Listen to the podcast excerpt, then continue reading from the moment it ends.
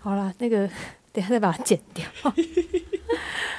没事儿，不好意思。不会。我最近才，因为我偷偷休息了一阵子，只是大家好像没有感觉出来我休息的原因，是因为我有一阵子很勤奋的，就是一直在录音，没错。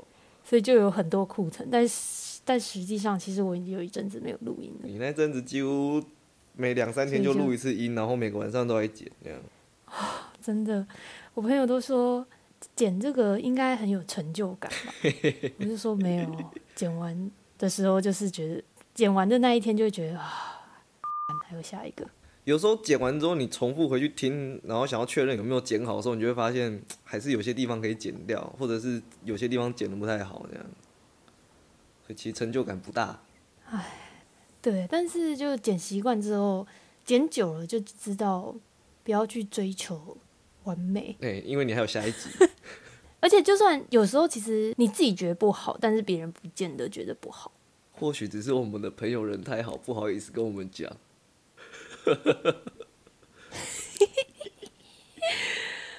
好啦，我今天这一集开头要先来更正一下，就是前几集的一个有讲错的一个资讯，就是我们前阵子上的十一月二十七号上第八集的 K-pop 又来了那一集，嗯，就是聊就是日韩最新的演唱会的故事之类的。那一集就是我有介绍那个 ATEEZ 的一个。成员叫崔宗浩，然后我讲说他的握力是八十九公斤。呃，这一个资讯后来钟浩本人有出来就是更正，嗯，会有八十九点二公斤这个资讯的原因，是因为呃，他他们的一场就是签售见面会的时候，就是有粉丝当天带了握力器。测测握力器的机器给钟浩做，就是握力测试。太奇怪了然后钟浩说，钟浩说就是当时那个握力器好像有一点问题，嗯，所以测出来是八十九没错，但是他说他实际上的握力是大概六十五公斤，就是没有到八十九这样。落差有点大哎，会很大吗？算很大吗？但是算当然很大，但是六十五公斤也不是也不是一个很。就是很轻的重量。那正常人大概多少？我前我今天有看，但是我忘了忘记了。对，大家有兴大家有兴趣的话，就是自己在上网查。我有看，可是我忘了。对，所以嗯。你只知道六十五很大这样？就六十五不算不算小啦，就是你你肯你是要印象中是要有在运动才有办法到六十五。可是我不清楚，就是。如果错资讯又有错误的话，我们就在下一集继续更正。好，蛮实事求是，嗯，吹毛求疵，我喜欢。对啊，你就不然你就去测测看你握力多少，就知道大概常常 人的握力。就测出来都二十，我也不好意思讲的。我上次有问那个我们一个在当警察的朋友，嗯，可是我忘记他说他握力多少，但他说他们那一梯最壮的握力也大概六十。哦。所以有在练，有在练的也差不多是六十左右。我这我真的不知道哎，其实我有问过我的健身教练握力要怎么练，但是他好像也没有给我一个很正确的答案。所以他不知道。他可能没有想到会有人问他这个问题吧？是要练蛇形雕手是不是？不然练握力要干嘛？打醉拳？他是有跟我说可以买什么在家自己练。你说那个高中生很喜欢玩的那个握力训练器嘛？那个很像很像那个夹那个核桃钳之类的。对，之类。不过，不过，我觉得那个刚才讲那个中号，他的握力应该是真的很、很、很、很强，因为他可以就是用，就是用单只手就就是捏爆那个苹果，捏爆苹，他可以开开没有到没有到整颗爆掉，不是不是到整颗爆掉，但是就是苹果会就是被它捏裂开，我忘记就是捏，对对，然后。我觉得还有一个是那个，他手他用双手压，可以把核桃压压开来。这个他真他他是很喜欢看成龙的电影，是不是？没有啦，他以前是想要，就是原本是要当运动员。哦，不对啊，运动员哪个运动员会需要握力？据说他好像什么运动都有做过，就是棒球选手啊。哦，那需会需要握力吗？那不是臂力比较重要吗？如果要当投手的话。其实也是别人跟我讲，好像接球的时候要接住那个球，可是我不确定，因为我也没打过棒球。嗯嗯嗯，OK。对，不过其实印象中他好像是要当足球选手了。那那可是跟就是有说有说过，哎、没有啊，搞不好足球那个守门员也需要我，你只要把球可是就是知道，可是就是知道他就是从小就是有做过有在有在运动嘛，对，是一个运动健将。对，就是原本知道原本知道当运动员、嗯或是歌手这样，可是后后来长太帅，直接去当偶像。其实他长得不帅，那是你我自己觉得啊，可是就是我的菜啦。嗯但是因为我我从小就是大家都说我喜欢的型都不是帅哥这样。你喜欢的型都有一个标准啊，都有一个标准。什么标准？要怎么讲？就是他一定不是瘦的，哎、稍微会有点高这样，然后眼睛都会稍微有点，也不能说小，但是就是垂垂的，对 之类的。对，就小小的，小小垂垂的，嗯好像啦。其实大部分好像都是，就是其实都不会是大眼睛。都那个定型这样，看起来就很像熊之类的动物这样。好啦，然后我每一次就是来找你录音，但是都忘记让你介绍你的频道，就是小七自己有一个频道。我我其实应该每一次，就我自我都记得我每一集的最后应该要让他宣传一下，啊所以现在就是让你宣，就是让你宣传一下自己的频道。所以这次把我宣传时间拉到前面，是不是？对我实在是太好了。对，因为我跟你讲，其实很其实很多人都是听完前面就不听了。感谢感谢各位周末日常的听众朋友，我是中年未满的侠妻，这样可以吗？你要说就是，对啊，就是如果大家喜欢小七的那个谈话模式，嗯可以去他的频道。欢迎 IG，然后 Spotify、KKBox 各大平台搜寻中年未满，我们的粉砖跟频道都可以看到我，好不好？谢谢。嗯，你们去他粉砖应该也可以看到本人吧？对啊，去粉砖可以看到本人，幸运的话也可以不小心然后搜到我本人的 IG，欢迎各位朋友可以私信我你任何的感想，太棒了。为什么要？没有，总就是如果大家喜欢他的话，就是可以去他的粉，就是去他的刚才讲的那些，就是连就是诶不是连接，就是那些平台上找到他，然后然后我也会就是这一集的资讯栏，我也会记得，我也会记得就是放他的连接。大恩大德，莫齿难忘。对好啦，就是讲到这里，因为我离职一阵子了，然后其实我怕我离职多久，大概 p a c k a g e 就做多久。我 p a c k a g e 真的要做，是大概是就是筹备一个月，然后真正开始做应该是两个月前。我可以插那我大段话吗？概就是三个月前离职，可以啊你。什么时候离职的？你是说现在的工作还是之前的工作？之前哦啦，，吓死我！我想说，嗯，你离职了，没有很啦，错愕哎，我是还在 是还在错愕。哦，OK，哎，之前的前一份工作离职了，对。然后其实录这个 podcast 最一开始是想要做一些事务所的话题，嗯，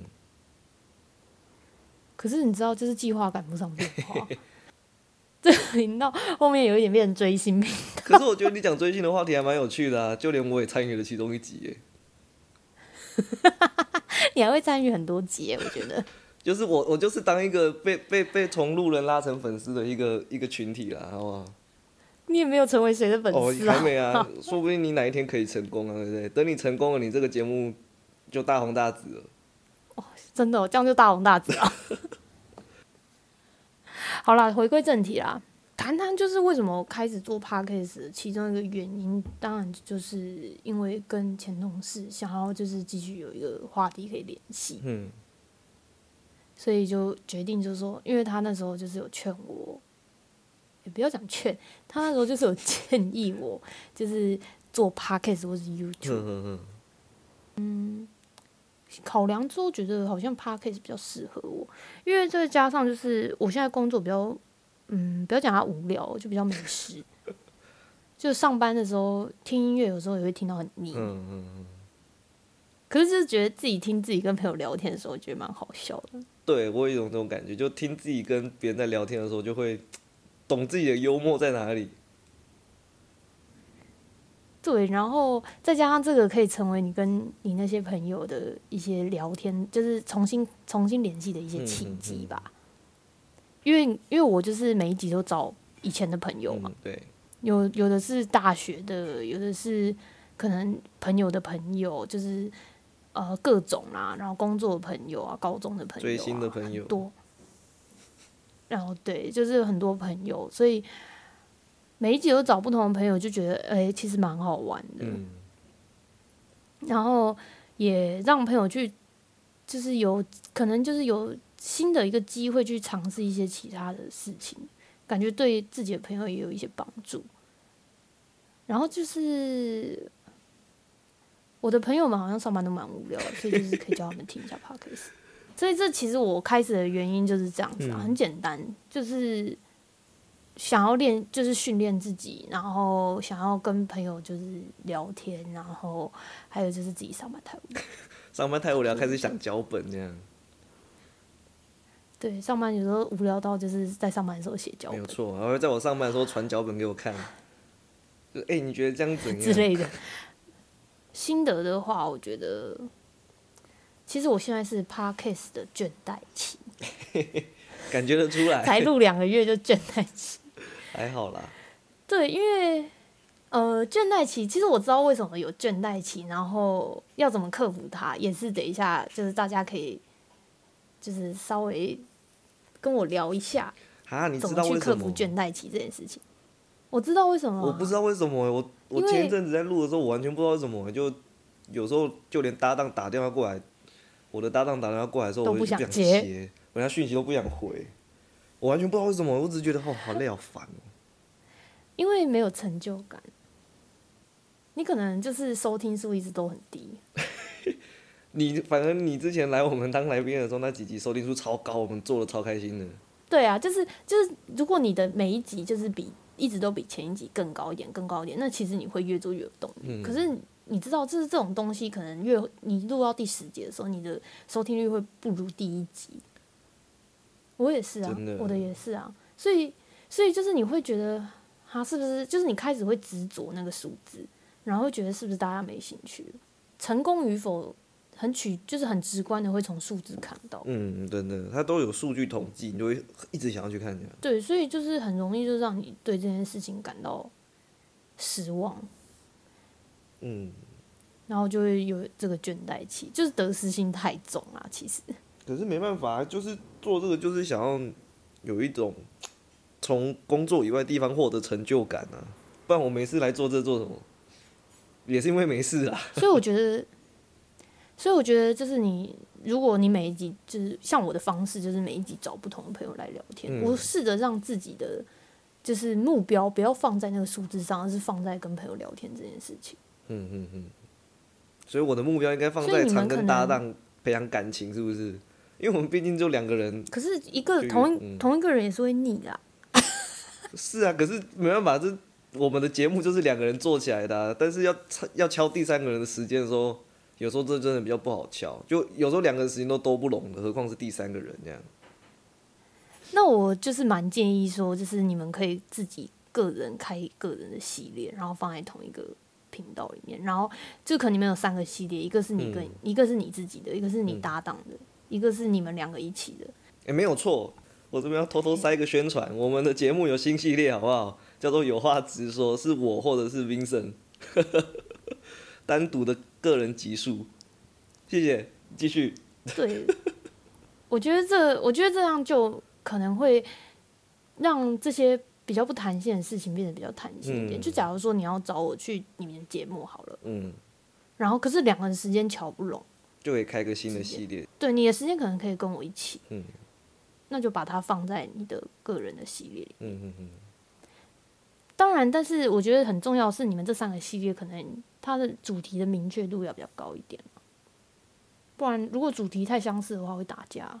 哦，也是啊，吼，就是只是不同的人，不同的人聊同一件事而已，有时候听的也会腻这样。所以这件事情就交给你们自己去。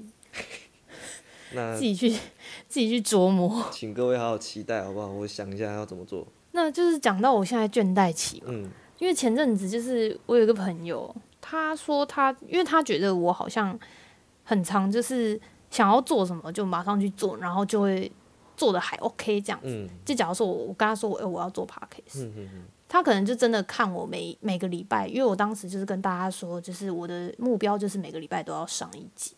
嗯，然后就这样可能上了两个月，他就觉得，哎，我真的就是把这件事情至少都做在自己的规划里面。嗯，很有规律这样。所以他就问我说：“我都不会有拖延症吗？” 我说：“每天呢。”是不至于啊，我觉得你不至于到每天啊。早上赖床就是一种拖延症，好不好，各位？可是，可是你还是会，就是在准时的时候打卡。就还好啦，只是不要。那你今天你今天预设是，你今天预测是六点起床，六点十分起床，这就叫拖延症，只是它很它不严重而已。总而言之，就是因为他前阵子就问我这件事情，所以我才想到这一集。嗯，跟大家分享我的三个，嗯，算是当你做一件事情，这个事情可能是一个兴趣，就好比说我的兴趣是，嗯，弹弹钢琴好了，嗯。然后，或者是你有一个目标，我目标学韩文嘛，嗯，就是读韩文，嗯，不管是兴趣还是目标，就是你当你很一一个计划要做一件事情的时候，怎么样去坚持下去？因为，嗯，你像为什么我们能考上大学，是因为我们念高中，高中就是有就是教育部帮我们定好的一些课程的计划，嗯，我们不得不去按照那个计划去执行。嗯，可是当今天没有人。就是没有义务教育，没有没有人就是规定我们应该要怎么做，是你自己有这件事情的主导权的时候，就很容易放弃，很容易失败，很容易半途而废。对，没错。那怎么样坚持？我有我自己的三个三个方式啊。哦。我觉得大家可以参考一下，可是不但不见得适用，只是你们可以用用看我的方法。你等我一下，我拿个笔记。第一个。快点来喝鸡汤喽！来喽，拿好碗了，快点第一个。鸡汤拿碗拿了吗？拿好了。好，第一个其实我自己觉得蛮鸡肋，但是它它很，我觉得我觉得它有一个核心功能蛮重要。嗯，这个方法是帮明天写行程表。怎么会鸡肋？这不是每个每每一本那种。说你要人生要自律要计划的时候，那种书上第一点都会写这个吗？行程表。但你知道它的它的精髓是什么吗？呃，时间吗？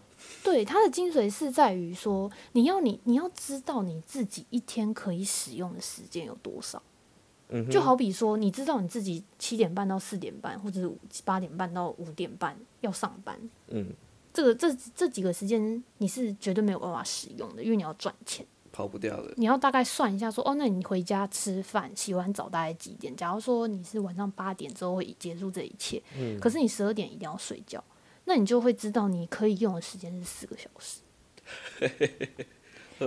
你一定要为自己的明天写一个行程表，原因是因为，假如说你没有写，你可能会知道，大概知道说，哦，我明天八点之后就没有没有事了。嗯。你一定要知道自己可以用的时间有多少，原因是因为当你今天不知道的时候，你只会你会对于你自己可用的时间很未知，所以你做事情会比较容易没有分寸。好比说，就是你不知道自己只有四个小时可以用，所以你吃饭就再慢慢吃。原本原本就是可能你自己大概吃一个小时，然后你就开始就是划手机，然后。看看剧，然后边吃饭就搞了两个小时，很多人中枪哦。所以你就变成三个小时。所以你都把你回家的行程从半个小时、半个小时切那么碎哦。这是一个举例的，但是我大概知道，我我会我会我会就是知道自己要在几点前回家，然后我几点前要弄好，就是我八点以前我一定要吃完饭、洗完澡，然后洗完衣服。我八点开始，我八点我就要坐在。位置上开始用我的东西，你一定要知道自己可用的时间有多少，你才会对于你做事才会有分寸，比较不会就是不要说浪费时间，就是比较不会有突然的事情进来，然后就突然做。就好比说你可能看 YouTube，然后看一看看一看，你发现这个影片很好笑，你就看下一个，然后又看下一个，然后两个小时就没有就过去了。所以哇，完全被你说中哎。所以写行程表的用意不是在于就是哦，好像写下来怎么样怎么样，很有规律，还是这样的。不是，它最重要的精髓是你要知道自己可以用的时间有多少。嗯嗯嗯，这是它的精髓，只是它听起来很激热。嗯，然后书上也不会跟你讲说，是因为你要知道自己可以使用的时间有多少。所以你不会有一天就完全什么事都不做吗？有心情非常不好的时候。OK。对，就是我，我也不是就是每一天都是这样，然后我也不是真的，我真的也得也得直接承认，说我也不是每天都非常按照自己的行程走。可是知道自己有多少时间可以用，然后心里想要耍废的时候，会把最重要的事情做完。第二点是一个心态上的问题。你要把你自己要做，当然就是我觉得，呃，像这种录 podcast，因为我们有我们有平台要上，所以它会在你心中的地位比较高一点，因为它是一个有必要性的东西。就好比说我每个礼拜六都要上，所以我自己心里会有一个压力，说哦，我礼拜六要上，所以我今天一定要剪片。假如说就是你今天就是突然就是想要去逛街，然后你去逛街，你可能就觉得哦，那我今天去逛街，你可能第一天是这样，然后第二天就是。今天想要去吃什么？想要去逛夜市，然后就跑去逛夜市，又不练琴。就是你把，然后就觉得练琴不重要。对你把练琴这件事情，没有把它当成是一种约定。你假如说你你跟你朋友今天约定就是要一起去吃一家餐厅，你不会因为你想要去逛百货公司就爽约，然后去逛街。你不会做这件事情，因为你跟朋友约定好了。所以你也要把你正常的应该是不会了。对你也要把你自己要做的事情当成一种约定。嗯，不能把你要做这件事情当做是一种弹性，就是它是可以可以随便去更改的。所以我觉得这件事情是一个心态上的问题，因为如果它今天是一个很弹性的东西，它就会一直被你无限的更改。嗯，你就会觉得你练琴的时间是是有空的。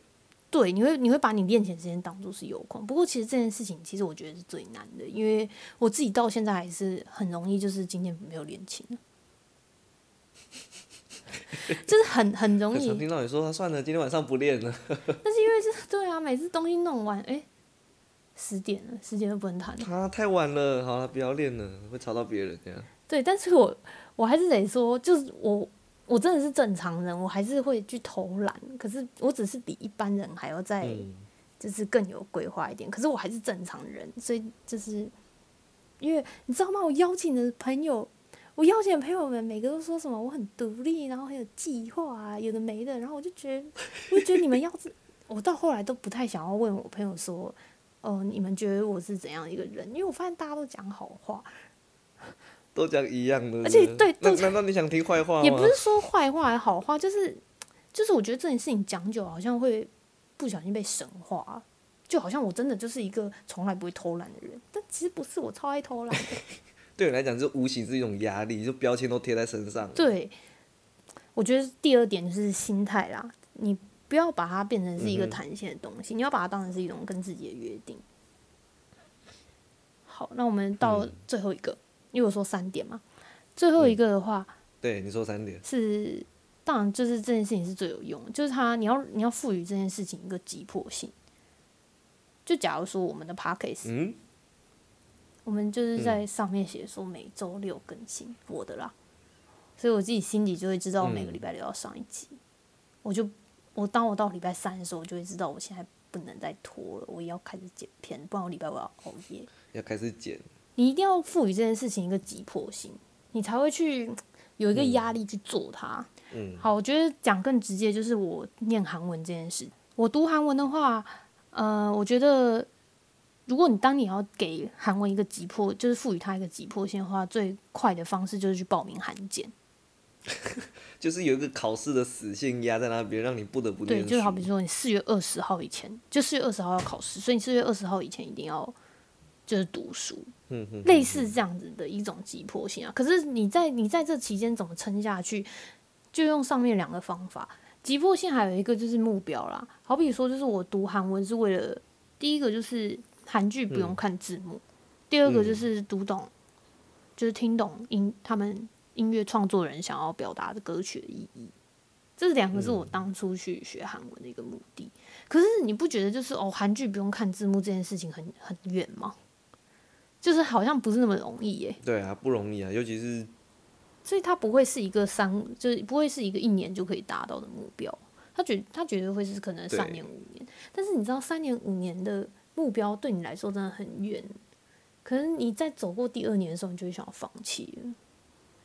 那我们前面有讲说，就是不用说第二年了，第一年就可能想要放弃。那我们前面就是有讲说，就是 p a r k a s 的倦怠期。我我不是有说，就是因为没有成就感嘛？对，成就感是你自己给你自己的，你知道吗？所以在这三年五年之间，可能每两个月、每三个月，你都要为自己设立一些小小的目标。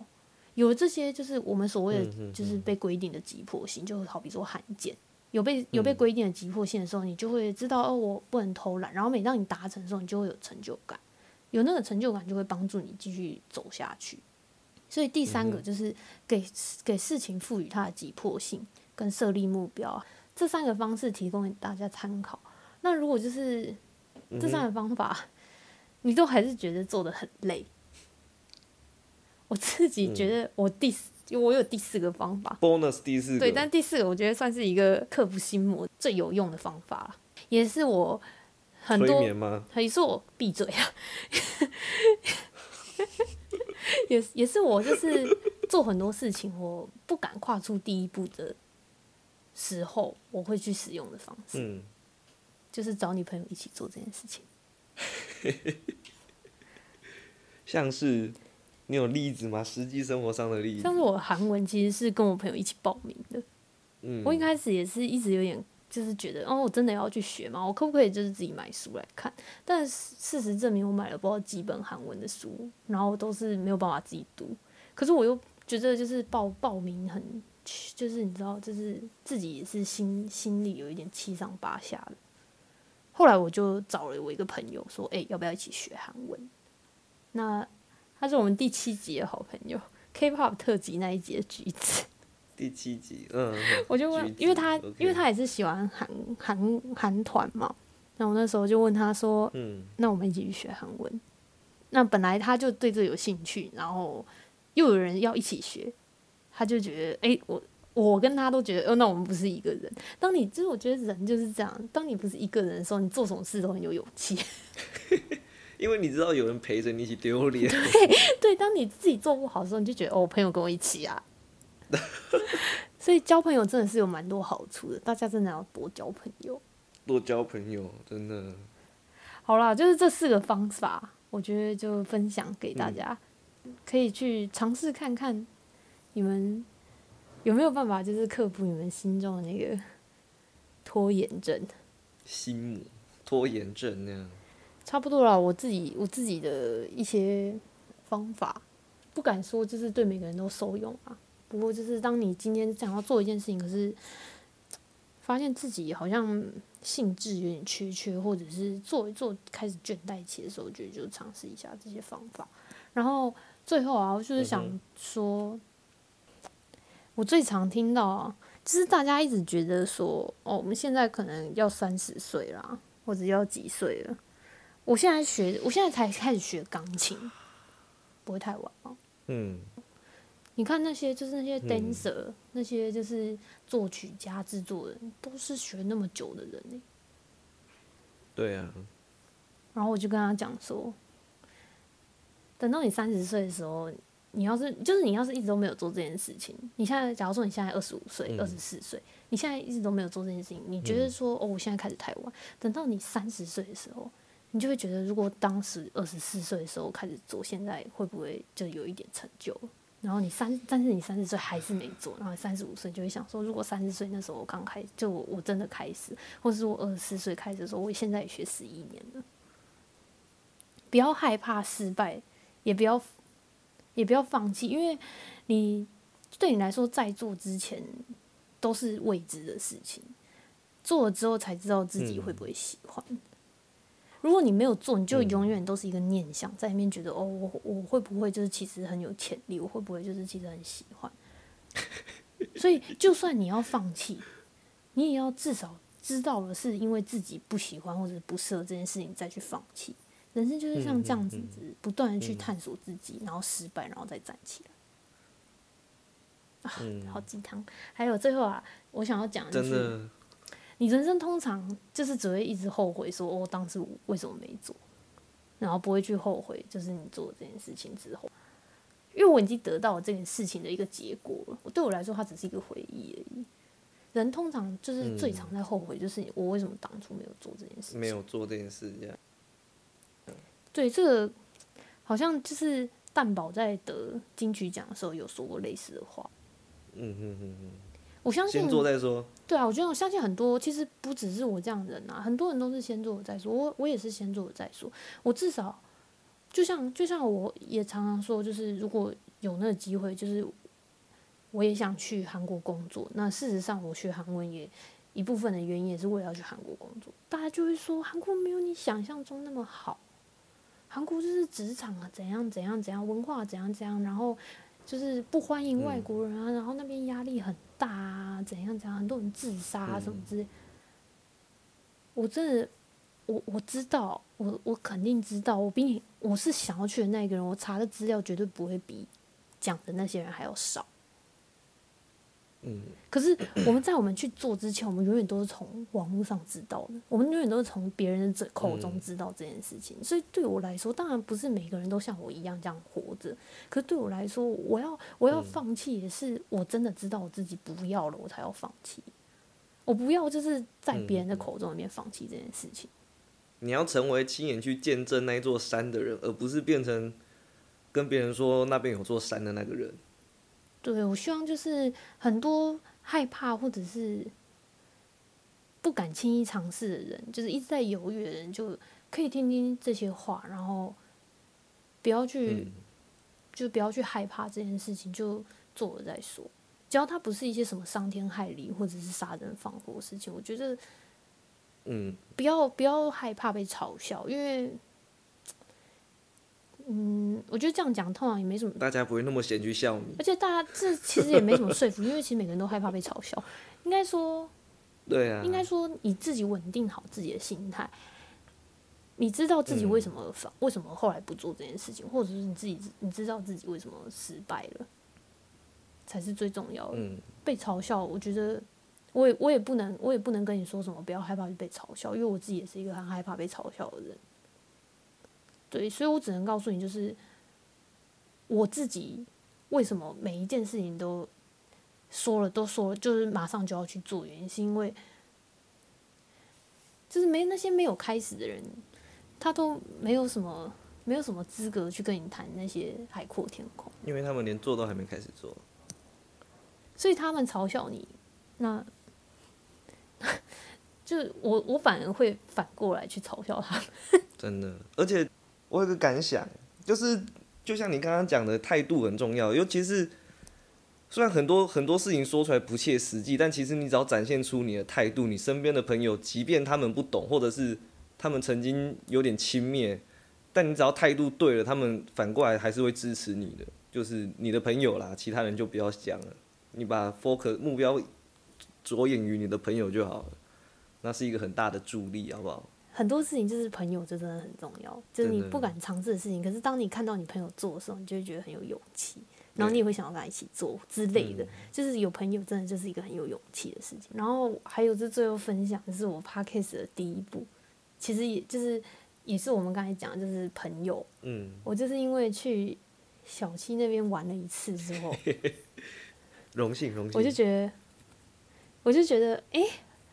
我好像也做得到这件事情，因为因为其实我很早以前，大概可能两年前吧，嗯，那个我有我的朋友，就是有个爸爸的，你还记得吗？哦，第二季还是第三季的朋友，那爸爸就跟我讲说，就是他觉得我可以去录 podcast，因为我跟他讲说，我想要做一些自媒体，可是我不想要露脸这样，像 YouTube 那样，对，然后他就说，那你可以去录 podcast，可我当时就是都没有行动。嗯，直到就是我知道你在做的时候，我就觉得，我就跟你说，我要去玩，我我我想去录，我想去录录看，所以才开始就是我的我的 podcast。所以我觉得，嗯，回归正题的话，持之以恒跟怎么如何跨出第一步，很多事情，我觉得朋友是一个很大的助力。真的，因为当就是他跟着你一起做的时候，你会发现你自己不是一个很孤单的人。你有就是你有人跟着你一起的时候，你就会有很多勇气。所以，如果就是现在在听的人，你有很多想要做的事情，可是你一直迟迟不敢向前，我觉得去找一个你信任的朋友陪你一起做这件事情。对，这是题外话。所以就是大家加油，好不好？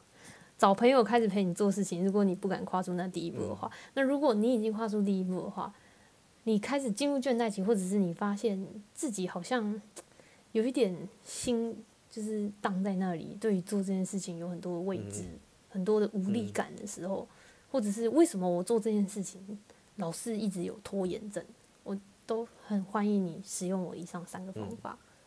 那今天提供的这四个方法就抄好笔记。那。这就是我们这个周末的主题。OK，那我是 Jenny，我是小七，我们就下次见，拜拜，拜拜，拜拜。